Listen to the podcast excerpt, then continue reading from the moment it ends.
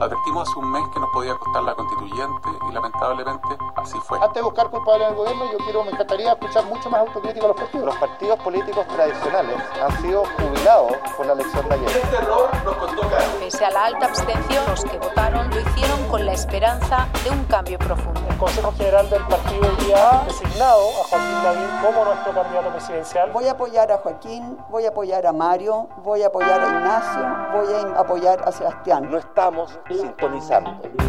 Desde la sala de redacción de La Tercera, esto es Crónica Estéreo. Cada historia tiene un sonido. Soy Francisco Aravena. Bienvenidos.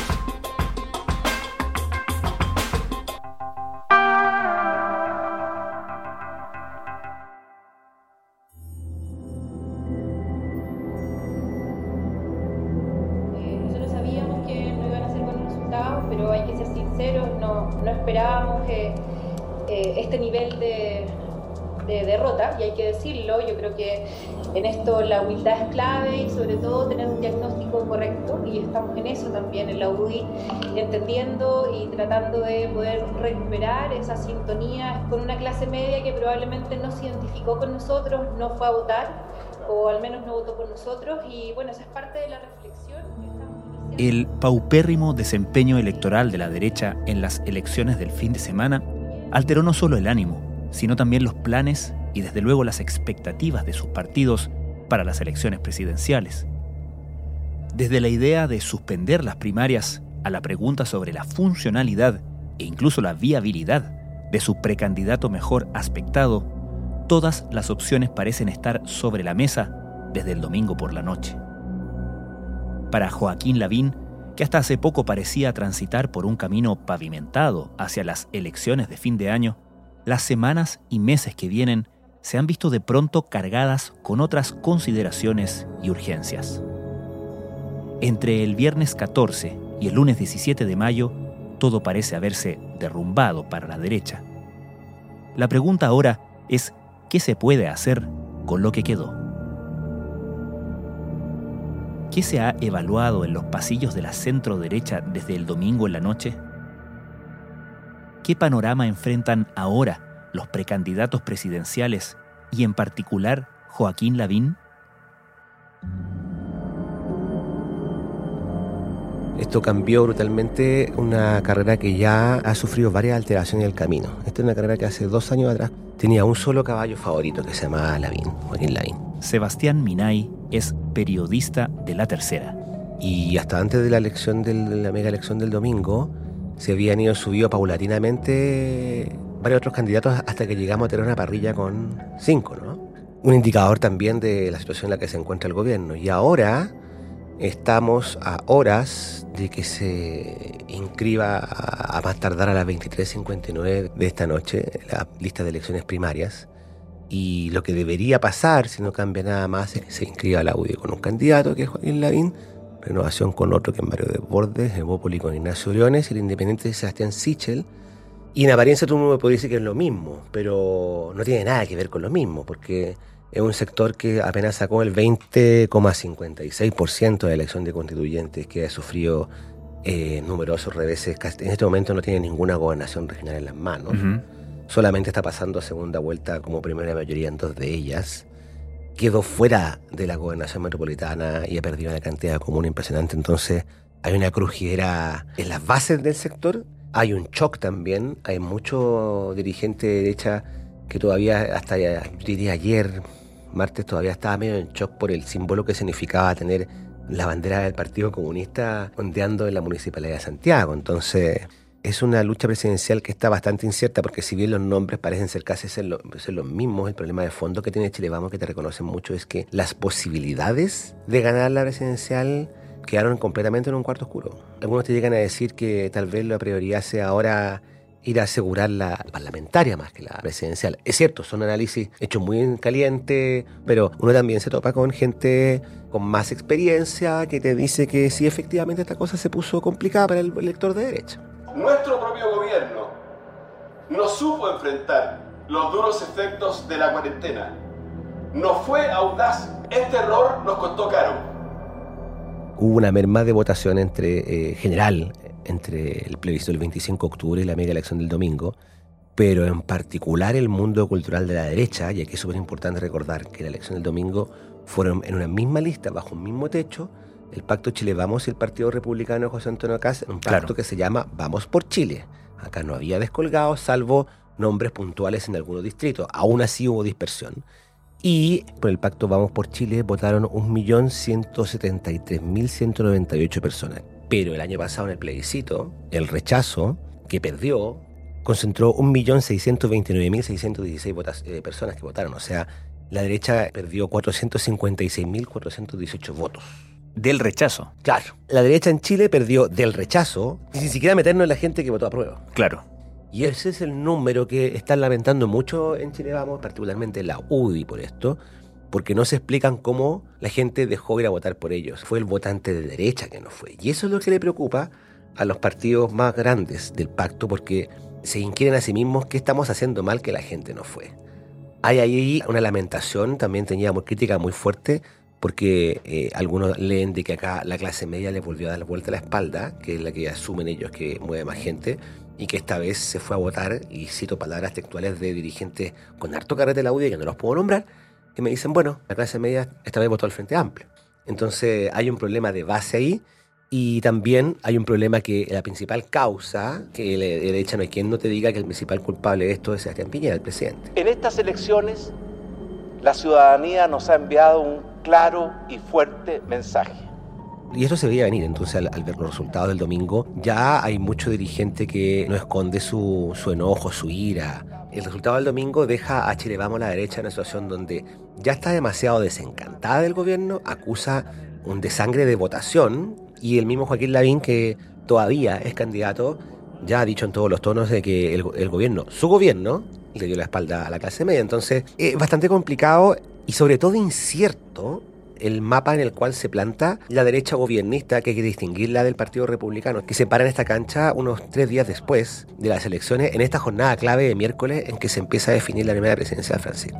Yo creo que lo mejor que puede hacer el gobierno a esta altura es mantenerse al margen y solamente eh, permitir que las cosas funcionen bien. Gobernabilidad de los últimos meses. A propósito de lo que mencionas de las palabras de Lavín el día domingo, este distanciamiento del gobierno, que parece totalmente lógico considerando la impopularidad del gobierno, desde luego, eh, uno puede imaginar que el resto de los candidatos de la primaria de la centro derecha va a jugar a lo mismo. La pregunta es si ese distanciamiento del gobierno es o será hacia la derecha o hacia el centro. Claro, estamos asumiendo que lo más probable es que en una primaria los, los precandidatos presidenciales salgan corriendo como a- lo más lejos posible de la casa que se quema, ¿no? Ahora, ¿dónde se corra cada uno? Es una pregunta bien interesante, porque por un lado tienes a Sebastián Sichel, que es una persona sin partido, y que en algunos eh, episodios ha tenido una crítica, algún, algún disenso con el gobierno y él ha estado más arriba de las posturas que presionan para que el Ejecutivo sea más generoso, más flexible con la entrega de ayudas, transferencias directas, sino que el chileno se meta la mano el bolsillo, pero al mismo tiempo es un candidato que no tiene partido, que todavía no demuestra su arrastre más allá de las encuestas, pero que para algunos en el sector de Chile vamos hace rato representaba una alternativa un poco más novedosa en un elenco de gente que ya era más o menos conocida, David, Matei, bueno, Desborde no tanto, ¿me explico? Bueno, ahí tenía una incógnita. Él entendió que todos son exministros de Piñera. O sea, estamos hablando de gente que va a tener que renegar un poco de esto, le guste o no. Desbordes es un caso especial porque yo creo que ya no hay ninguna novedad que cada tanto en tanto su discurso sea para criticar agriamente al presidente, aquí está la ruleta, pedir su cabeza. Bueno, es mi opinión personal, por supuesto, debería eh, renunciar indeclinablemente, pero no lo va a hacer y el presidente lo mantiene. Ahora, quien toma la decisión final es el presidente, no es la ruleta, no hay que confundirse ni hay que pensar que el presidente no es el que decide finalmente. Ahora, Yo creo que el que no se acerca hacia el centro está un poco liquidado, ¿no?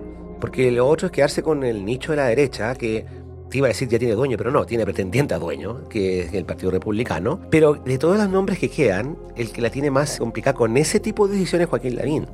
Porque Joaquín Lavín, ¿qué es lo que ha estado haciendo desde el año pasado? Es tratar de ir a buscar el voto de centro, que ha sido... El, el voto de centro es para Joaquín Lavín como el su santo grial desde 1999.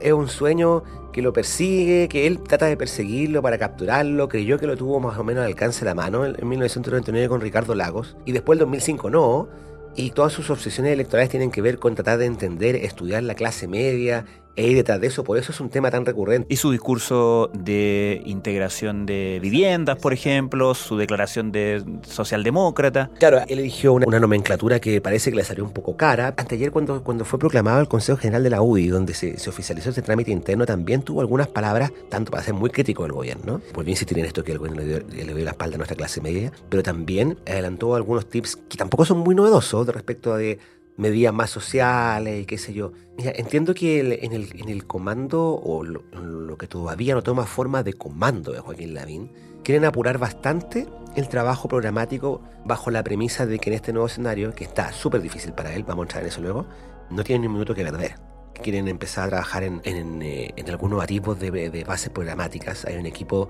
donde trabaja Cristian Varela que tiene un cierto trabajo adelantado. Yo no he visto nada, pero hay dos cosas. El CERVEL se supone que te coloca un cierto requisito cuando tú te inscribes como candidato de presentar algún documento. No te digo el programa entero, pero una especie de punteo. Pero sin perjuicio de eso, lo que me dicen a mí en su anillo es que hay ya un trabajo adelantado y él quiere tener algo ya presentado a fines de mayo. Eso va a ser súper relevante porque va a ser la primera vez en que vamos a ver todas las cosas que ha dicho Lavín en entrevistas puestas en un documento y eso ser una pista de hacia dónde quiere apuntar. Porque el problema que tiene Lavín es que tiene que transformarse en un candidato, y perdón el lugar común, competitivo en un escenario donde nadie le puede asegurar que sea competitivo. Él es uno de los candidatos de una coalición que no alcanzó a sacar 21% de la constituyente y además Lavín o cualquiera que gane esa primaria, si es que se hace, tiene también el problema de que es una derecha, por lo menos la UBI, en que ya se preguntan derechamente si acaso también no van a quedar fuera la segunda vuelta.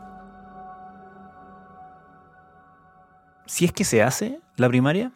Bueno, es que acá yo te diría que no está nada escrito en piedra, porque evidentemente que el plan era inscribir esa primaria, pero en las primeras 24 horas después de, de esta masacre electoral se levantaron voces tratando de bajar la primaria. ¿Cuál era la lógica de bajar la primaria? Algunos interesados de esto eran ministros del presidente Piñera. Se, se le adjudica un rol a algunos ministros de la UDI, el comité político. Otros en otros partidos dicen que era gente de la UDI que intentó hacer circular esta idea hacia otros partidos. Como para, de alguna manera, asegurar que Joaquín Lavín comenzara a correr desde ya como candidato presidencial. Tenía dos razones, Francisco, porque los defensores de las primarias te dicen, mira, en realidad hacer la primaria, no podemos no hacerla porque te queda fuera la franja, te queda fuera el debate, tiene una excusa para recorrer el país, fideliza a tu gente, que es la misma razón por la cual algunos no querían hacer a dos bandas la misma Matei, etcétera, etcétera, etcétera. Siempre se ha entendido así y esto se ha hablado con la directiva actual y con la directiva pasada desde siempre. Eso me parece que es obvio, ¿no? Si los del frente hacen primaria, ¿cómo no la vamos a hacer? Claro.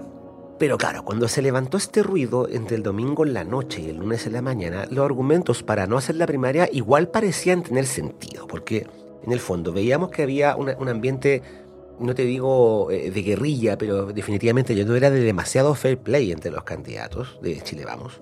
Entonces, hacer una primaria tenía el costo de estirar dos meses más, porque esta es la primaria del 18 de julio, un ambiente de competencia donde tú no tienes el control de que sea bajo el fair play. Lo que proponía esta ley era como, no hagamos la primaria para que no lo desangremos, no empecemos a pelear porque el votante de derecha cuando ve que se pelean no vota y nos va a ir peor que en la votación de la mega elección. Y si empieza a bajar, vamos a llegar a las parlamentarias de fin de año pésima. Ahora, tal parece que el mensajero no fue muy bueno, porque como la, derecha y particularmente la UDI me contaban el domingo de la noche, estaban tan enojados con el presidente, apenas vieron que había algunos emisarios que trataban de hacerlo, algunos lo mandaron a buena parte. Pero el tema igual fue discutido, los partidos lo hablaron porque había argumentos en pro y en contra. Hasta hoy día, miércoles de la mañana, el programa parece indicar que esta primaria se va a inscribir con cuatro candidatos, pero yo te insisto que no sabemos hasta que termine, porque es cierto, a las 23.59 días, y eso también vale para la teleserie paralela que se vive en la oposición. No importa cuántas veces te digan en, en una cuña así, las primarias, qué sé yo. Yo solamente recuerdo lo que pasó el 2003. En el comando del candidato presidencial de la UDI, Lorenz Goldborn, se respiraba atención. Llegó acompañado de su esposa y flanqueado por los dirigentes y parlamentarios del partido gremialista, habló de su rol en Cencosud y el fallo de la Corte Suprema. En 2013 se hizo una primaria entre eh, Andrés Salamán, entre Lorenz Goldborn, se hizo una primaria en un momento que ninguno de esos candidatos se disparaba, se sacaron literalmente los ojos y Goldborn se bajó, lo bajaron antes de inscribir la primaria. Pasamos lo mismo. Las últimas 24, 72 horas tuvieron que bajarlo, hicieron un consejo general, un, dos, tres momiades, una longueira. Gana Longueira en, en la primaria como electrizante y después tiene que bajar de nuevo. Entonces, claro, partiste con un candidato y seis meses después terminaste con otro. Pero claro, el tema es que ahora cualquier improvisación es jugar con fuego. ¿Por qué te digo esto? Porque una vez que se inscribe este pacto también tiene una ventana para tirar nombres. No te digo que vaya a pasar en la derecha, pero lo que sí es cierto es que inscribiéndose con o sin primarias, y si sigue siendo Lavín, comillas, como el comillas, el elegido de cierta parte de la derecha, eso, después del resultado del domingo, te abre más dudas que certezas en lo que te dice en el sector y basta analizarlo hay temores fundados en, la derecha de que esta elección presidencial está muchísimo más complicada de antes y para eso hay que mirar el resultado de una elección en particular que ocurrió el domingo. ¿Cuál? La elección de la gobernación metropolitana. Se está confirmando entonces esta estrechísima elección, esta sorpresa hasta ahora con todavía pocos votos contados entre Claudio Orrego y Karina Oliva que están disputándose el primer lugar. Ambos estarían pasando entonces a una segunda vuelta. La derecha oficialista Chile Vamos no se esmeró mucho. Inscribieron a Catalina Parot que y esto lo digo sin mala intención, pero no era buena candidata, es lo que te dice todo el sector. Catalina Parot ya había tenido intentos electorales antes no con buenos resultados. Durante la campaña em, había llamado a votar por convenciones constituyentes descolgados, fuera de pacto, que era lo que no cabía que hacer. Y Chile Vamos con republicanos había logrado un pacto, como te digo, que fue en la constituyente, pero fueron separados en todas las elecciones. Y ahí, en la metropolitana, Kass les inscribió un candidato que se llama Edwards, que tampoco era un candidato descollante. Republicanos, su objetivo militar era conquistar las Condes, Vitacura y tratar de meterse la segunda vuelta en la gobernación, pero no logró ninguna, le fue pésimo a Republicano. Pero al colocar a Rojo Edwards en la, metropolitana, le provocó una mordida letal a una candidata que ya venía débil y la derecha quedó fuera de la segunda vuelta. O sea, es una cosa que yo recomiendo mirar muy de cerca. Esa segunda vuelta es el 13 de junio, dentro de nada. Mm. Y ahí pasaron Claudio Rego, de la democracia cristiana, y Karina Oliva, del Frente Amplio. Entonces lo que se ha generado en la derecha de Chile, vamos a contar de esta debacle del, domingo, sumado al hecho de que han perdido como una de sangre más o menos importante, es que de verdad se le instaló, y esto ya lo han dicho algunos en público, el temor de que se vayan a quedar fuera de la segunda vuelta. Yo sé que suena mucho como especulación, pero en este escenario donde hay que tomar decisiones tan rápido, con los mismos plazos corriendo, la derecha, la UDI, todo ese mundo cultural está pendiente de lo que pasa al otro lado.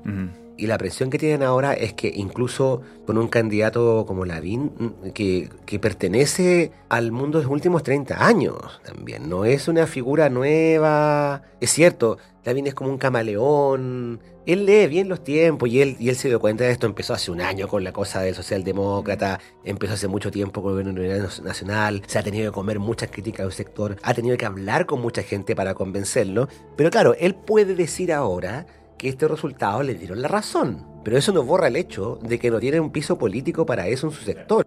Él dijo el domingo la noche, una candidatura derecha tradicional no tiene por dónde. Y la pregunta ahora es si una como él tiene o no tiene. Pronto llegará la hora de la verdad para esta campaña presidencial.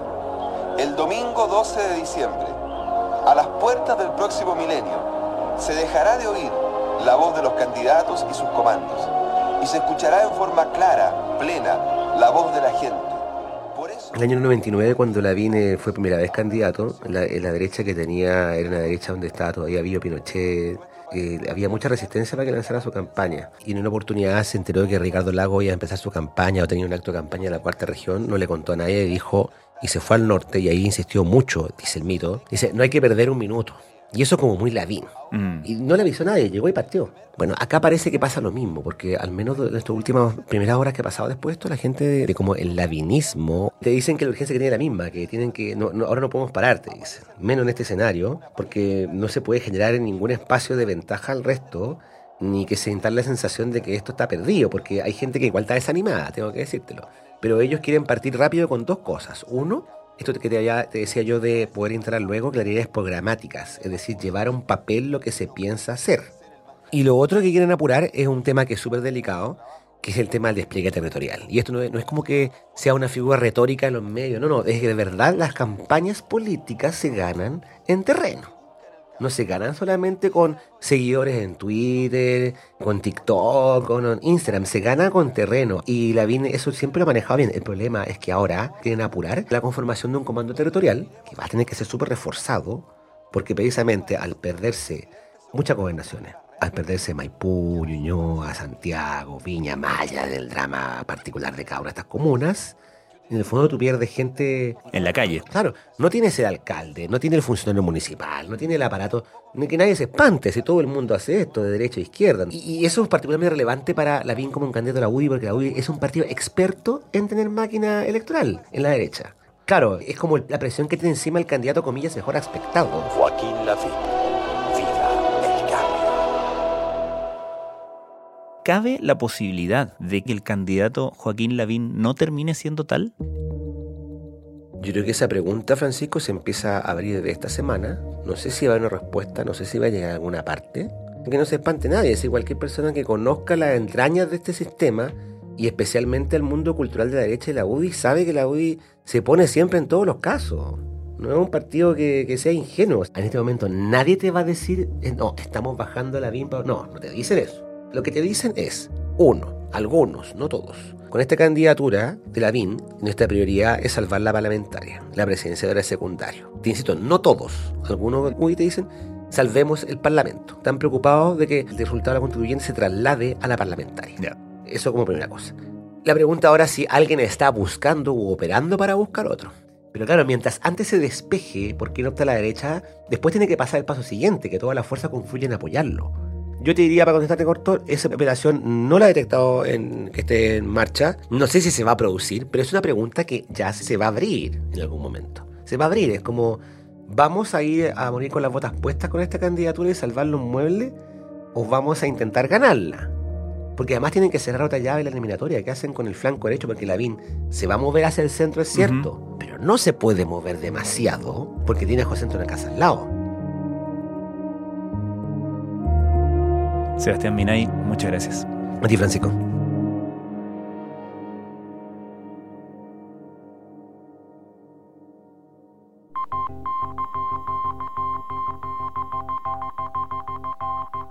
Crónica Estéreo es un podcast de la tercera. La producción es de Rodrigo Álvarez y la edición de quien les habla, Francisco Aravena. La postproducción de audio es de Michel Poblete. Nuestro tema principal es Hawaiian Silky de Sola Rosa, gentileza de Way Up Records. Nos encontramos pronto en una nueva edición de Crónica Estéreo.